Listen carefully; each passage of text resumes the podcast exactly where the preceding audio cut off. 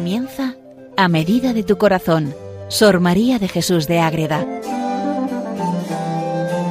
Dirigido por el Padre Rafael Pascual.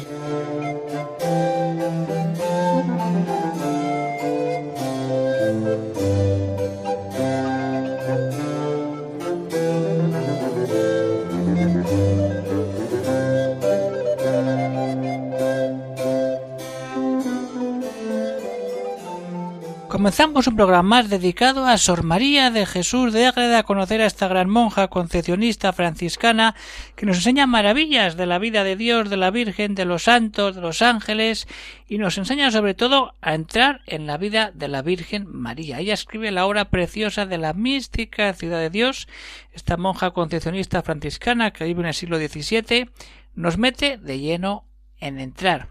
Y vamos, hemos visto muchas cosas interesantes, estamos avanzando ya y estamos ahora viendo el capítulo tercero del, del libro segundo de la primera parte, donde la Virgen hace caso a esa petición de Sor María en torno a la explicación que le da de cómo tiene que vivir los votos de la profesión religiosa en relación a ese amor que tiene y que le, le da día a día la Virgen María y ella misma le pone en bandeja, por así decirlo, cómo ha de cumplir esa vida de religiosa que cumple los votos que profesa en el monasterio.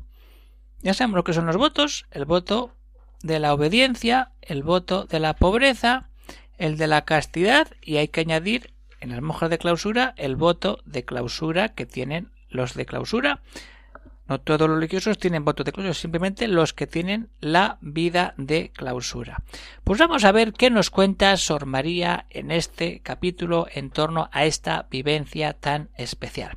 Les habla desde el convento de Logroño el padre Rafael Pascual, Carmelita Descalzo. Vamos a ver qué nos cuenta Sor María en torno a esa vivencia. La Virgen le habla claro, dice, el orden que las almas religiosas deben guardar en obrar sus deseos ha de ser que en primer lugar sean solícitas y puntuales en cumplir la obligación de los votos y todas las virtudes que en sí contienen.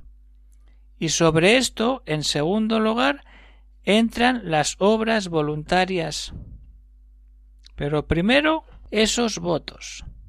En primer lugar, cumple con observancia tus votos y vida común, y después añade lo que pudieres con la divina gracia. Vamos al voto de la, obediencia, que es importantísimo, y como dice aquí la Virgen a Sor María, es el mayor de la religión. Porque vamos a verlo en toda esa explicación que la Virgen le va dando a Sor María es una renunciación y negación total de la propia voluntad. ¿Y eso qué supone? Que la religiosa no le queda jurisdicción ni derecho alguno sobre sí misma, está totalmente entregada en Dios y obedece a Dios de esa manera tan viva. ¿Por qué? Porque la obediencia verdadera ha de ser del linaje de fe. Si todo esto es una, una historia de fe, no podemos hacer porque sí una vida en fe y desde ahí, en torno a lo que el superior manda, hay que vivirlo de verdad. Y no solo piensa cómo ejecutarás lo que te manda. Hay que vivir, es decir, esto. ¿Y cómo hacerlo? Sacrifica tu querer propio y de huella. Fijaros qué verbo, de huella. Todos tus apetitos y pasiones. Todo eso que nos puede a veces encaramelar la vida y hacerla nuestra. No, el Señor nos pide a través de la Virgen cortar con todo eso que no deja que pongamos todo el corazón en Dios. ¿Qué más? El modo de obedecer hay que hacerlo lo más perfecto, con satisfacción, con alegría. Porque el superior hace las veces de Dios y quien obedece a los prelados obedece al mismo Señor. Es toda la experiencia de la vida religiosa, resumida de una manera muy bonita, muy espiritual. Porque este es el camino seguro, y lo es tanto que los hierros de los obedientes no los pone Dios en memoria para el día de la cuenta. Tú obedece. porque antes borra los demás pecados por solo el sacrificio de la obediencia. Y ojo, ahí está el recuerdo que hace la Virgen de su Hijo, cómo su Hijo obedece hasta el momento más terrible y cruel, que es el de la cruz. Mi Hijo Santísimo ofreció al Eterno Padre su preciosísima pasión y muerte, con particular afecto por los obedientes. Y murió por ellos obedeciendo hasta la cruz. ¿Y qué decir de Abraham y su hijo Isaac? Obedecer hasta la cruz, obedecer hasta el final, obedecer de verdad todo, todo. Y desde ahí entramos en el siguiente voto, el voto de la pobreza, ¿qué es? Es un generoso ahorro y desembarazo de la pesada carga que tenemos de las cosas temporales. Nos soltamos de todo, no dependemos de nada. Más profundamente es un desahogo del espíritu, un alivio de la humana flaqueza y libertad de la nobleza del corazón, que es capaz de bienes eternos y espirituales, pero si no nos abrimos a esa experiencia, no hacemos nada. Y al final que es una satisfacción y hartura en que sosiega el apetito sediento de tesoros terrenos. Yo quiero esto, esto, que no, que tú tienes todo puesto en el cielo y no necesitas más en esta vida. ¿Por qué? Porque así te liberas de todo el mundo. Porque el mundo es amante de la riqueza y enemigo de la rica y santa pobreza, y así los que viven sin pobreza padecen y sufren la gravedad de las riquezas que los abruma hasta el suelo y aun hasta las entrañas de la tierra. La Virgen no se calla, se lo dice claramente a Sor María para que se meta en esa vivencia tan profunda de la pobreza. ¿Y cómo podemos decir eso? Yendo más a lo profundo. Díganlo cuantos con esta carga han caído hasta los infiernos, díganlo los desmedidos afanes en conservarlas, y mucho más las intolerables leyes que han introducido en el mundo, las riquezas y los ricos que la poseen. Nada. Solo Dios, todo en Dios, amor de Dios, pobreza pura. Si es que eso es, y no hace falta más.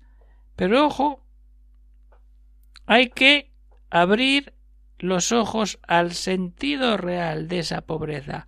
¿Para qué? Para darnos cuenta de la capacidad que tiene el alma de los bienes eternos y del mismo Dios. Sólo lo ve un alma capaz de vivir la pobreza en plenitud. Nunca es más señora cuando desprecia las cosas. Tiene mayor posesión y el uso de las riquezas, cuando las distribuye o las deja, es capaz de dejar o de distribuir esto para aquí, esto para allá. Uno es mucho más libre y enteramente persona cuando, teniendo todo, es capaz de dejarlo todo por un amor Jesucristo. El caso de Sor María y de tanta vida de clausura que en silencio calla, ofrece y vive. Hay que dejar todo. ¿Para qué? Para que la pobreza te ayude a ser como esa señora que deja desocupado el corazón.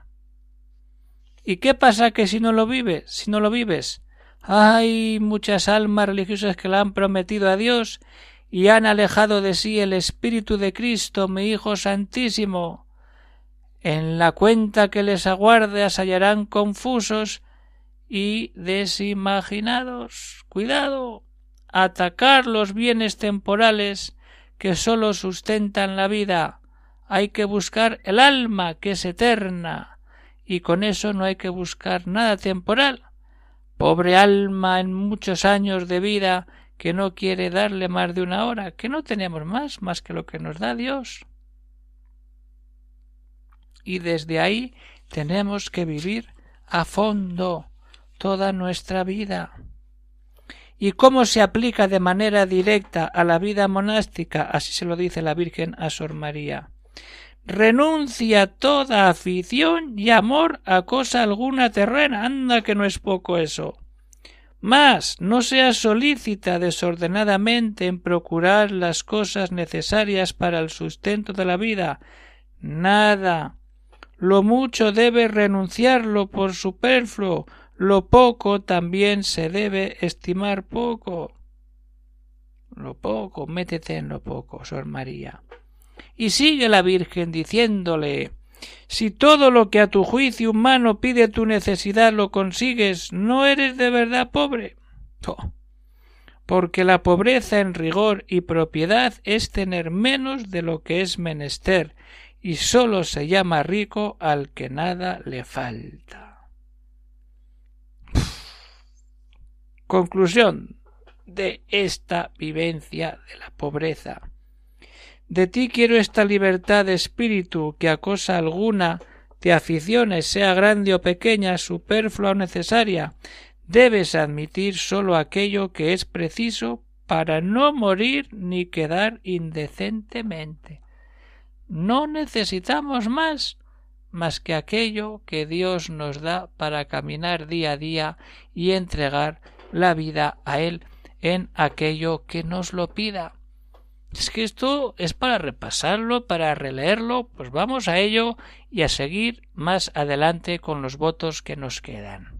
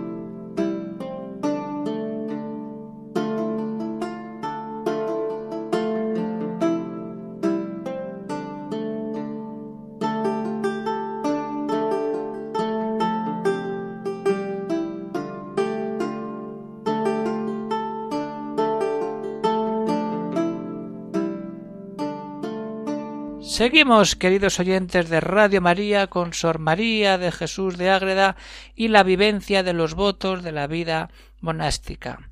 Vamos con el voto de la castidad, que contiene la pureza de alma y cuerpo. Es fácil perderla y difícil repararla. Ojo, le dice la Virgen, hija mía, cuidado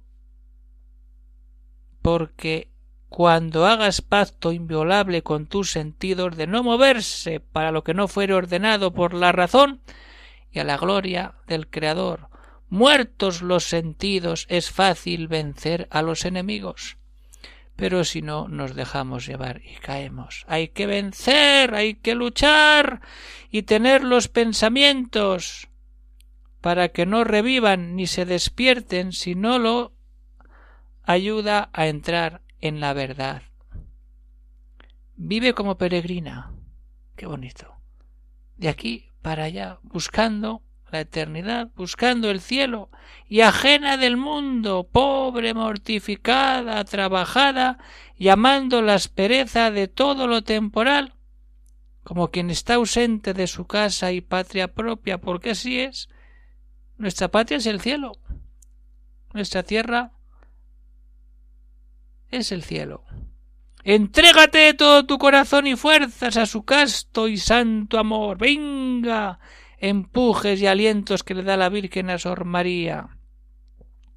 Une todo esto a Dios, si no, no vale de nada. Esto es así.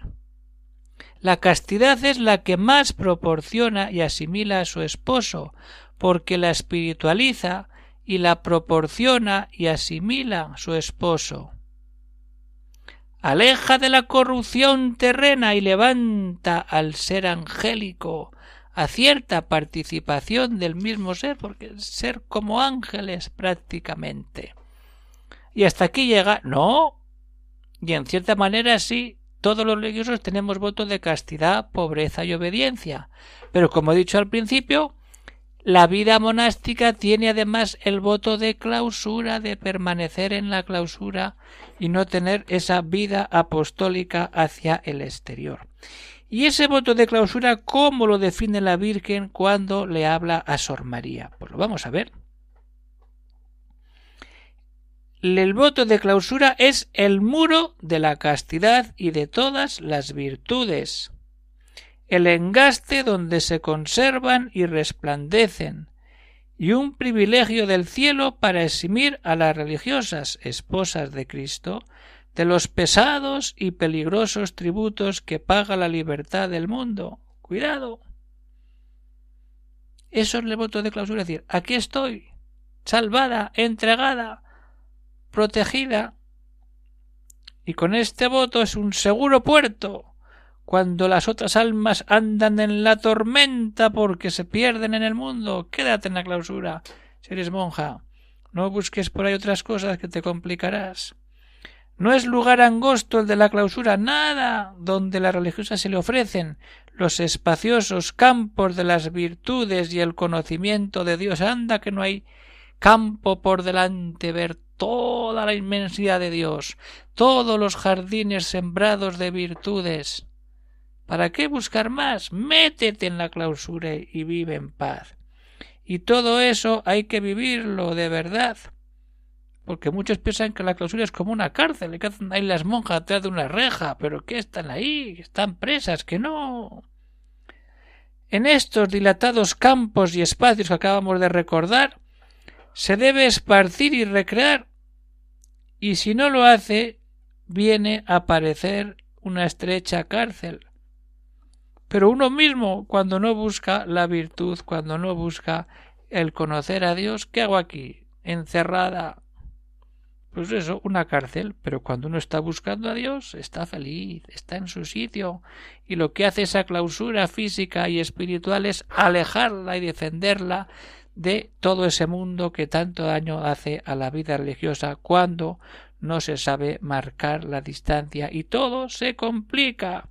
¿Por qué? Porque todo ayuda a entrar en Dios de manera directa. Y vamos ya terminando el programa. Todo es para recrear la vida y no vivir en una cárcel. Que no, que no. Para ti, hija mía, le dice la Virgen a Sor María, no hay otro ensanche, ni yo quiero que te estreches tanto como lo es todo el mundo. Sube a lo alto del conocimiento y amor divino, donde sin término ni límites que te angosten, vivas en libertad espaciosa, y desde allí conocerás cuán estrecho, vil y despreciable es todo lo criado para ensancharse tu alma en ello. Es que no hace falta más. Pero hay que vivirlo desde este punto de vista. Entonces todo cambia. ¿Y cuánta gente es que hacen las monjas ahí encerradas? Que no salen a ayudar a los demás. Están ofreciendo todo por Dios, por la Iglesia, por aquellos que sufren. Y lo hacen con libertad para vivir en Dios y desde Dios. Para vivir siempre, siempre tan cerca, buscando lo mejor. Pero hay que ir más allá y la Virgen le dice a Sor María, como punto final de este capítulo y de este programa al mismo tiempo, a esta clausura forzosa del cuerpo, porque una clausura física, añade tú la de tus sentidos. Ojo, que es muy importante la clausura de los sentidos. De nada va a estar entre cuatro paredes si los sentidos están viviendo fuera. Ojo para que guarnecidos de fortaleza conserven tu pureza interior y en ella el fuego del santuario que siempre debes fomentar y guardar que no se apague. Y para la guarda de los sentidos y lograr la clausura nunca llegues a la puerta, ni a la red, se refiere a la reja, ni ventana, ni te acuerdes que las tiene el convento si no fuere para cumplir con lo preciso de tu oficio y por obediencia nada apetezcas, pues no lo has de conseguir, ni trabajes por lo que no debes apetecer. En tu retiro, recato y cautela estará tu bien, y paz, y el darme gusto, y merecer el copioso fruto y premio de amor y gracia que deseas. Esto es vivir la clausura no solamente físicamente, sino aplicada a la vida espiritual desde esos sentidos que quedan recogidos cuando el alma vive esos tres votos de pobreza, castidad y obediencia y en este caso se suma el voto de la clausura. Terminamos ya este programa, queridos oyentes de Radio María. Vamos buscando siempre encontrarnos con Sor María y si alguno tiene alguna cuestión, alguna pregunta o comentario, pues puede escribir al siguiente correo electrónico agreda arroba. Pues se acaba el programa de hoy. Seguiremos. Tenemos mucho camino por delante. De momento, a leer a Sor María, a estar siempre cerca de ella y con ella mirar siempre a la Madre Inmaculada. Un saludo para todos los oyentes de Radio María. Se despide de todos el Padre Rafael Pascual, Carmelita Descalzo, desde el convento de Logroño. Un saludo y hasta el próximo programa. Unidos en oración con María, la Madre de Dios, la Madre Inmaculada, la que revela su vida a Sor María de Jesús de Ágreda.